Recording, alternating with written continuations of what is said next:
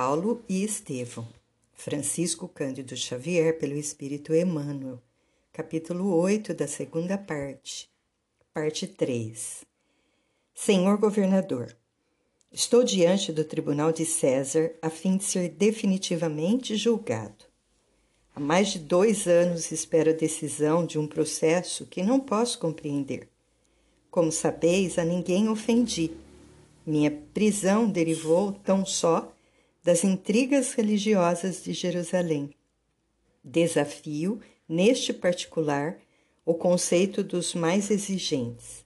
Se pratiquei algum ato indigno, peço eu mesmo a sentença de morte. Convocado a novo julgamento, acreditei tivesseis a coragem necessária para romper com as aspirações inferiores do sinédrio fazendo justiça à vossa longanimidade de administrador consciencioso e reto. Continuo confiando na vossa autoridade, na vossa imparcialidade, isenta de favor, que ninguém poderá exigir dos vossos encargos, honrosos e delicados. Examinai detidamente as acusações que me retêm no cárcere de Cesareia. Verificareis que nenhum poder provincial poderá entregar-me à tirania de Jerusalém.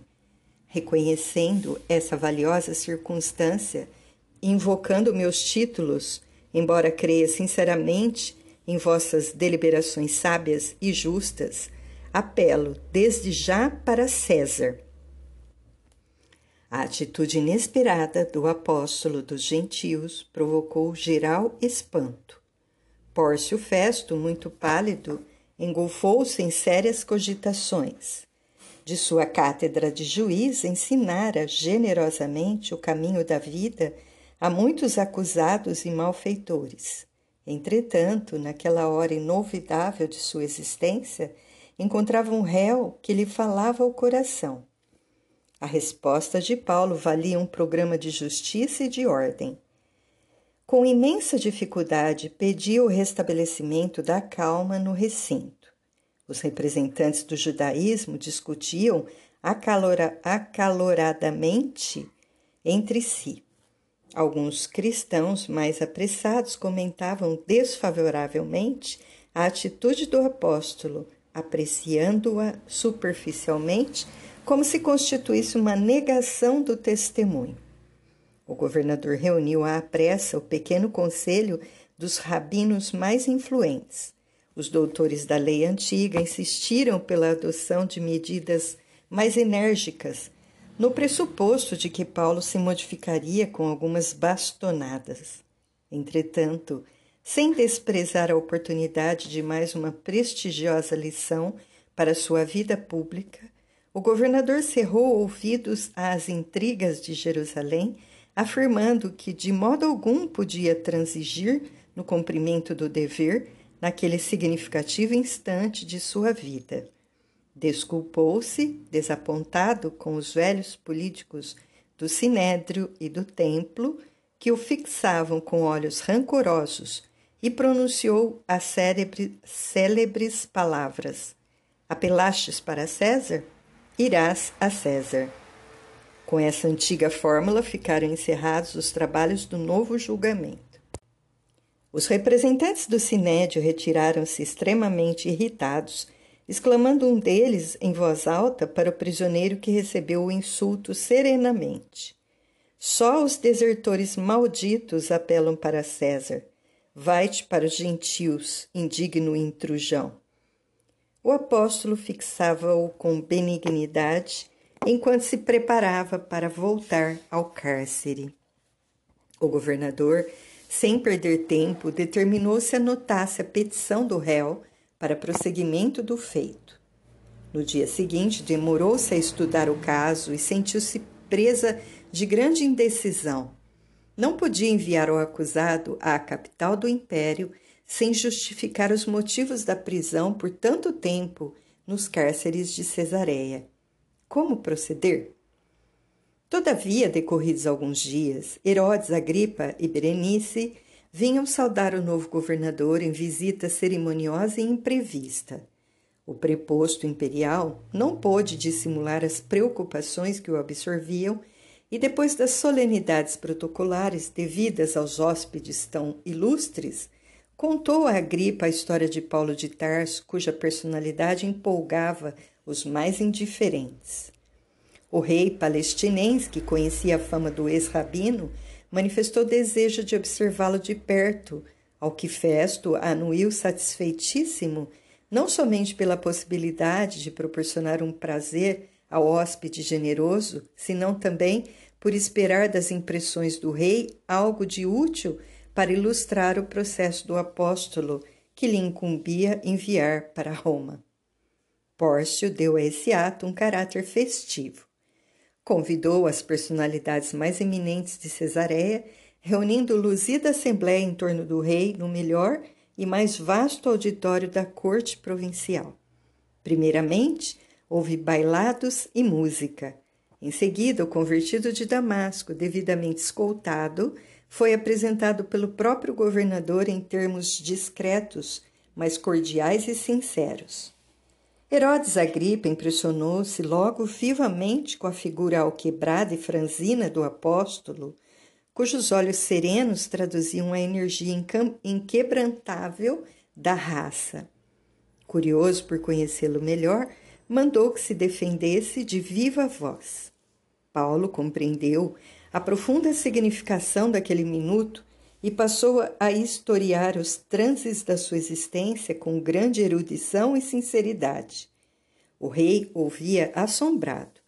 O ex-rabino evocou a infância, deteve-se nas reminiscências da mocidade, explicou sua aversão aos seguidores do Cristo Jesus e, exuberante de inspiração, traçou o quadro do seu encontro com o Mestre, redivivo às portas de Damasco, à viva luz do sol em seguida, passou a enumerar os feitos da obra de gentilidade, as perseguições sofridas em toda parte por amor ao Evangelho, concluindo com veemência que, sem embargo, suas pregações não contrariavam, antes corroboravam as profecias da lei antiga desde Moisés.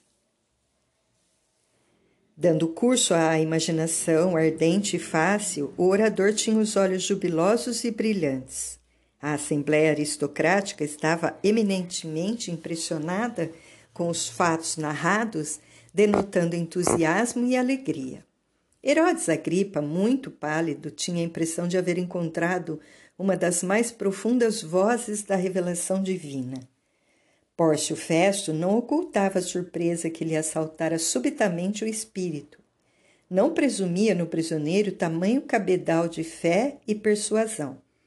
Ouvindo o apóstolo descrever as cenas mais belas do seu apostolado, com os olhos repletos de alegria e de luz, transmitindo ao auditório atento e comovido ideias imprevistas e singulares, o governador considerou que se trataria de um louco sublime e disse-lhe em alta voz, na intercorrência de uma pausa mais prolongada: Paulo, és um desvairado. As muitas letras fazem-te delirar. O ex-rabino, longe de se atemorizar, respondeu nobremente: Enganai-vos, não sou um louco. Diante da vossa autoridade de romano ilustre, eu não me atreveria a falar desta maneira, pois reconheço que não estáis devidamente preparado para ouvir-me. Os patrícios de Augusto são também de Jesus Cristo, mas ainda não conhecem plenamente o Salvador. A cada qual devemos falar de acordo com a sua capacidade espiritual. Aqui, porém, senhor governador, se falo com ousadia, é porque me dirijo a um rei que não ignora o sentido de minhas palavras. Herodes Agripa terá ouvido Moisés desde a infância. É romano pela cultura, mas alimentou-se da revelação de Deus aos seus antepassados. Nenhuma de minhas afirmações lhe pode ser desconhecida. De outro modo, ele trairia sua origem sagrada, pois todos os filhos da nação que aceitou o Deus único devem conhecer a revelação de Moisés e dos profetas. Credes assim, rei Agripa? A pergunta causou enorme espanto. O próprio administrador provincial não teria coragem de se dirigir ao rei com tamanha desenvoltura. O ilustre descendente de Antipas estava altamente surpreendido. Extrema palidez cobria-lhe o semblante. Ninguém assim jamais lhe houvera falado em toda a sua vida. Percebendo-lhe a atitude mental, Paulo de Tarso completou a poderosa argumentação, acrescentando: Sei que credes. Confuso com o desembaraço do orador, Agripa sacudiu a fronte como se desejasse expulsar alguma ideia importuna. Esboçou um sorriso vago, dando a entender que estava senhor de si, e disse em tom de gracejo: Ora, esta, por pouco me persuades a fazer uma profissão de fé cristã. O apóstolo não se deu por, por vencido e revidou: Oxalá que por pouco ou, mu ou muito vos fizesseis discípulos de Jesus, não somente vós, mas todos quantos nos ouviram hoje. Pórcio Festo compreendeu que o rei estava muito impressionado, do, estava muito mais impressionado do que se supunha, e desejoso de modificar o ambiente, propôs que as altas personalidades se retirassem para a refeição da tarde em palácio. O ex-rabino foi reconduzido ao cárcere, deixando nos ouvintes imorredoura impressão. Berenice, sensibilizada, foi a primeira a manifestar-se reclamando clemência para o prisioneiro. Os demais seguiram a mesma corrente de benévola simpatia. Herodes Agripa tentou uma fórmula digna para que o apóstolo fosse restituído à liberdade. O governador, porém, explicou que, conhecendo a fibra moral de Paulo, tomara a sério seu recurso para César, estando já pergaminhadas as primeiras instruções a respeito. Cioso das leis romanas, pôs embargos ao alvitre, embora pedisse o socorro intelectual do rei para a carta de justificação com que o acusado deveria apresentar-se à autoridade competente na capital do império. Desejoso de conservar sua tranquilidade política, o descendente dos Herodes não aventou qualquer nova sugestão, lamentando apenas que o prisioneiro já houvesse recorrido em derradeira instância. Procurou então cooperar na redação do documento, mostrando-se contrário ao pregador do Evangelho, tão só pela circunstância de haver suscitado muitas lutas religiosas na camada popular em desacordo com a unidade de fé colimada pelo Sinédrio como baluarte defensivo das tradições do judaísmo. Para isso, o próprio rei assinara como testemunha, emprestando maior importância às alegações do preposto imperial. Pórcio Festo registrou o auxílio extremamente satisfeito. Estava resolvido o problema e Paulo de Tarso poderia partir com a primeira leva de sentenciados para Roma.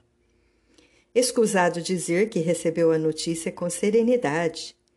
Depois de um entendimento com Lucas, pediu que a igreja de Jerusalém fosse avisada, bem como a de Sidom, onde o navio certo haveria de receber carga e passageiros. Todos os amigos de Cesareia foram mobilizados no serviço das comovedoras mensagens que o ex-rabino dirigiu às amadas igrejas, menos Timóteo, Lucas e Aristarco, que se propunham acompanhá-lo à capital do império. Os dias correram céleres, até que chegou o momento em que o centurião Júlio, com a sua escolta, foi buscar os prisioneiros para a viagem tormentosa.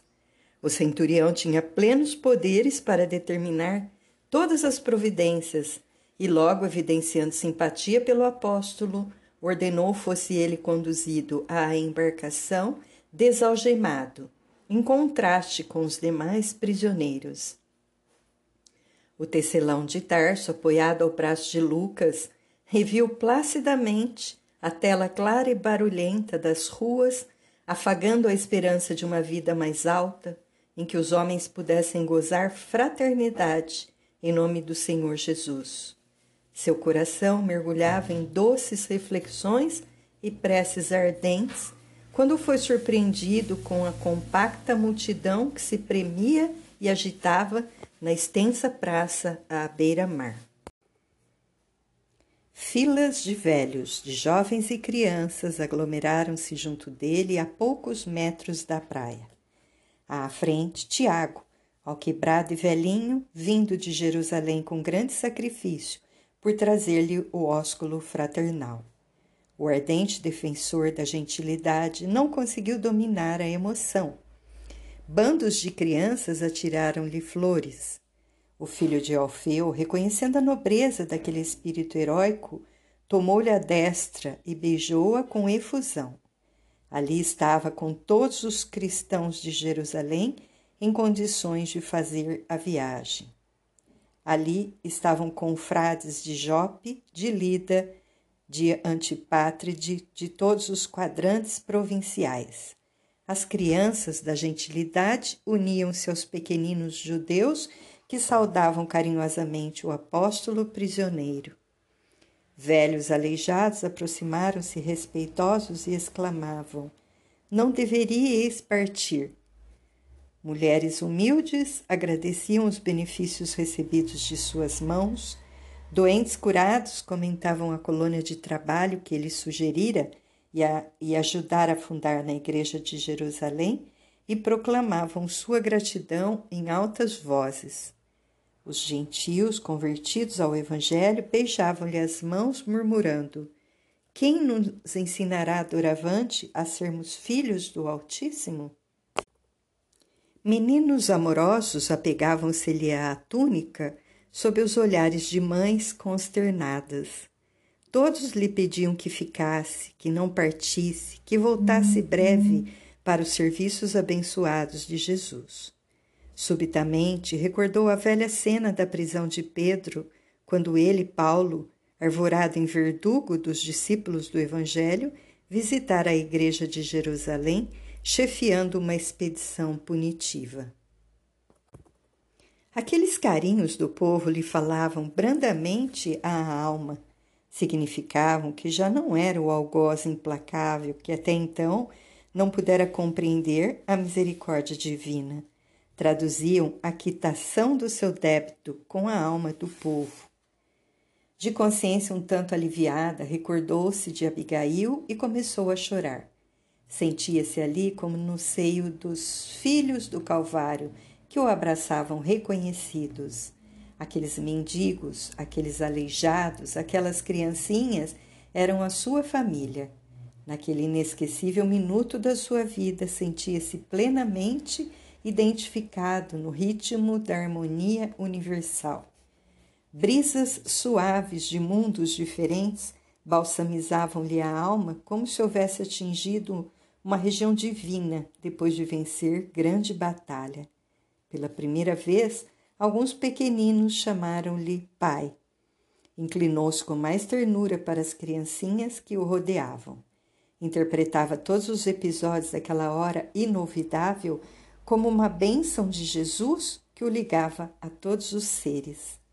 À sua frente, o oceano, em calma, assemelhava-se a um caminho infinito e promissor de misteriosas e inefáveis belezas. Júlio, o centurião da guarda, aproximou-se comovido e falou com brandura. Infelizmente, chegou o momento de partir. E, testemunha das manifestações tributadas ao apóstolo, também ele tinha os olhos úmidos. Muitos réus se lhe haviam já deparado naquelas circunstâncias e eram todos revoltados, desesperados ou penitentes arrependidos. Aquele, porém, estava sereno e quase feliz. Júbilo indizível lhe transbordava dos olhos brilhantes. Além disso, sabia que aquele homem, dedicado ao bem de todas as criaturas, não cometera falta alguma. Por isso mesmo, conservou-se ao seu lado, como querendo compartilhar dos transportes afetuosos do povo, como a demonstrar a consideração que lhe merecia. O apóstolo dos gentios abraçou os amigos pela última vez. Todos choravam discretamente, à maneira dos sinceros discípulos de Jesus que não pranteiam sem consolo. As mães ajoelhavam-se com os filhinhos na areia alva, os velhos apoiando-se a rudes cajados com imenso esforço. Todos os que abraçavam o campeão do, do Evangelho punham-se de joelhos, rogando ao Senhor que abençoasse o seu novo roteiro. Concluindo as despedidas, Paulo acentuava com serenidade heróica: Choremos de alegria, irmãos. Não há maior glória neste mundo que a de estar o homem a caminho de Cristo Jesus. O Mestre foi ao encontro do Pai pelos martírios da cruz. Abençoemos nossa cruz de cada dia. É preciso trazermos as marcas do Senhor Jesus. Não acredito possa voltar aqui, com este alquebrado corpo de minhas lutas materiais. Espero que o Senhor me conceda o derradeiro testemunho em Roma. Entretanto, estarei convosco pelo coração. Voltarei às nossas igrejas em espírito Cooperarei no vosso esforço nos dias mais amargos. A morte não nos separará, tal como não separou o Senhor da comunidade dos discípulos. Nunca estaremos distantes uns dos outros. E por isso mesmo prometeu Jesus que estaria ao nosso lado até o fim dos séculos. Júlio ouviu a exortação comovidamente. Lucas e Aristarco soluçavam baixinho.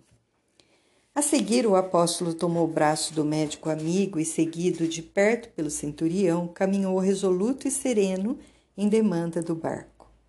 Centenas de pessoas acompanharam as manobras da largada em santificado recolhimento, regado de lágrimas e preces. Enquanto o navio se afastava lento, Paulo e os companheiros contemplavam Cesareia de olhos umedecidos. A multidão silenciosa dos que ficavam em pranto acenava e ondeava na praia que a distância, aos poucos, diluía. Jubiloso e reconhecido, Paulo de Tarso descansava o olhar no campo de suas lutas acerbas, meditando nos longos anos de viltas e reparações necessárias. Recordava a infância, os primeiros sonhos da juventude, as inquietações da mocidade, os serviços dignificantes do Cristo, sentindo que deixava a Palestina para sempre. Grandiosos pensamentos o empolgavam quando Lucas se aproximou e, apontando à distância os amigos que continuavam genuflexos, exclamou brandamente: Poucos fatos me comoveram tanto no mundo como este. Registrarei nas minhas anotações como foste amado por quantos receberam das tuas mãos fraternais o benefício de Jesus. Paulo pareceu ponderar profundamente a advertência e acentuou: Não, Lucas, não escrevas sobre virtudes que não tenho. Se me amas, não deves expor meu nome a falsos julgamentos. Deves falar, isso sim, das perseguições por mim movidas aos seguidores do Santo Evangelho, do favor que o Mestre me dispensou às portas de Damasco, para que os homens mais empedernidos não desesperem da salvação e aguardem a sua misericórdia no momento justo. Citarás os combates que temos travado desde o primeiro instante, em face das imposições do farisaísmo e das hipocrisias do nosso tempo. Comentarás os obstáculos vencidos, as humilhações dolorosas, as dificuldades sem conta, para que os futuros discípulos não esperem a redenção espiritual com o repouso falso do mundo, confiantes no favor incompreensível dos deuses, e sim com trabalhos ásperos, com sacrifícios abençoados pelo aperfeiçoamento de si mesmos. Falarás de nossos recontros com os homens poderosos e cultos, de nossos serviços junto dos desfavorecidos da sorte, para que os seguidores do Evangelho no futuro não se arreceiem das situações mais difíceis e escabrosas, conscientes de que os mensageiros do Mestre os assistirão sempre que se tornem instrumentos legítimos da fraternidade e do amor, ao longo dos caminhos que se desdobram à evolução da humanidade. E depois de longa pausa, em que observou a atenção com que Lucas lhe acompanhou os inspirados raciocínios, prosseguiu em tom sereno e firme. Cala sempre, porém, as considerações, os favores que tenhamos recolhido na tarefa, porque esse galardão só pertence a Jesus. Foi Ele quem removeu nossas misérias angustiosas, enchendo o nosso vácuo. Foi Sua mão que nos tomou caridosamente e nos reconduziu ao caminho santo. Não me contaste tuas lutas amargurosas no passado distante? Não te contei como fui perverso e ignorante em outros tempos? Assim como iluminou minhas veredas sombrias às portas de Damasco, levou-te ele à igreja de Antioquia para que lhe ouvisses as verdades eternais. Por mais que tenhamos estudado, sentimos um abismo entre nós e a sabedoria eterna. Por mais que tenhamos trabalhado, não nos encontramos dignos daquele que nos assiste e guia desde o primeiro instante da nossa vida. Nada possuímos de nós mesmos. O Senhor enche o vácuo de nossa alma e opera o bem que não possuímos. Esses velhinhos trêmulos que nos abraçaram em lágrimas, as crianças que nos beijaram com ternura, fizeram-no ao Cristo Tiago e os companheiros não vieram de Jerusalém tão só para manifestar-nos sua fraternidade afetuosa. Vieram trazer testemunhos de amor ao Mestre que nos reuniu na mesma vibração de solidariedade sacrossanta, embora não saibam traduzir o mecanismo oculto dessas emoções grandiosas e sublimes. No meio de tudo isso, Lucas, Fomos apenas míseros servos que se aproveitaram dos bens do Senhor para pagar as próprias dívidas. Ele nos deu a misericórdia para que a justiça se cumprisse. Esses júbilos e essas emoções divinas lhe pertencem. Não tenhamos, portanto, a mínima preocupação de relatar episódios que deixariam uma porta aberta para a vaidade incompreensível que nos baste a profunda convicção de havermos liquidado nossos débitos clamorosos. Lucas ouviu admirado essas considerações oportunas e justas, sem saber definir a surpresa que lhe causavam. Tens razão, disse finalmente. Somos fracos demais para nos atribuirmos qualquer valor. Além disso, acrescentou Paulo, a batalha do Cristo está começada. Toda vitória pertencerá ao seu amor e não ao nosso esforço de servos endividados. Escreve, portanto, tuas anotações de modo mais simples e nada comentes que não seja para a glorificação do Mestre no seu Evangelho imortal. Enquanto Lucas procurava Aristarco para transmitir-lhe aquelas sugestões sábias e afetuosas, o ex-rabino continuava fitando o casaril de Cesareia, que se apagava agora no horizonte. A embarcação navegava suavemente, afastando-se da costa. Por longas horas deixou-se ficar ali, meditando o passado que lhe surgia aos olhos espirituais, qual imenso crepúsculo. Mergulhado nas reminiscências entrecortadas de preces a Jesus, Ali permaneceu em significativo silêncio, até que começaram a brilhar no firmamento muito azul os primeiros astros da noite.